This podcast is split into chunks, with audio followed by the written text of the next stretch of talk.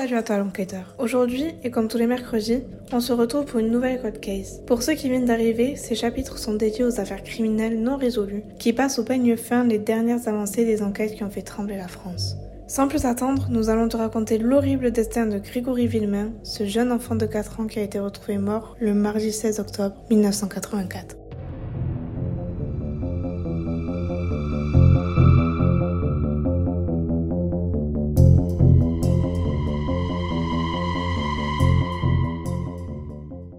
Le 16 octobre 1984, un petit garçon est retrouvé pieds et poings liés dans la Vologne, une rivière des Vosges, après que sa mère ait signalé sa disparition.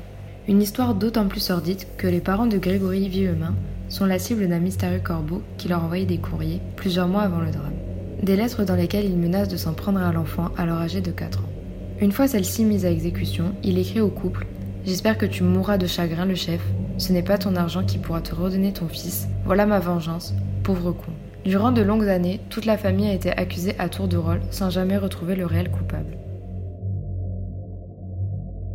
Presque 40 ans plus tard, et grâce aux avancées techniques, l'affaire est relancée. Le 27 janvier 2021, la Cour d'appel de Dijon accepte toutes les démarches d'expertise ADN, notamment l'ADN de parentèle qui permet de remonter à partir d'une empreinte génétique vers des membres d'une même famille. Neuf profils ADN inconnus, isolés sur des lettres de corbeau, sur des vêtements, l'embout d'une seringue ont été relevés. La Cour d'appel accepte également des prélèvements génétiques de 37 nouvelles personnes, principalement des collègues et des protagonistes de l'époque. La justice pourrait ainsi les comparer avec des différents profils ADN, des analyses qui pourraient prendre plusieurs mois, un grain de sable 36 ans après les faits.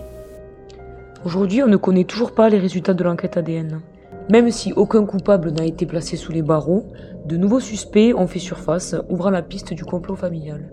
En effet, une enquête en stylométrie sur les lettres du ou des corbeaux a désigné Jacqueline Jacob comme la principale auteure des lettres anonymes. On ouvre alors l'hypothèse de meurtre causé par la jalousie de la grande-tante, de son époux, du cousin Bernard Laroche ainsi que de la cousine Muriel Boll.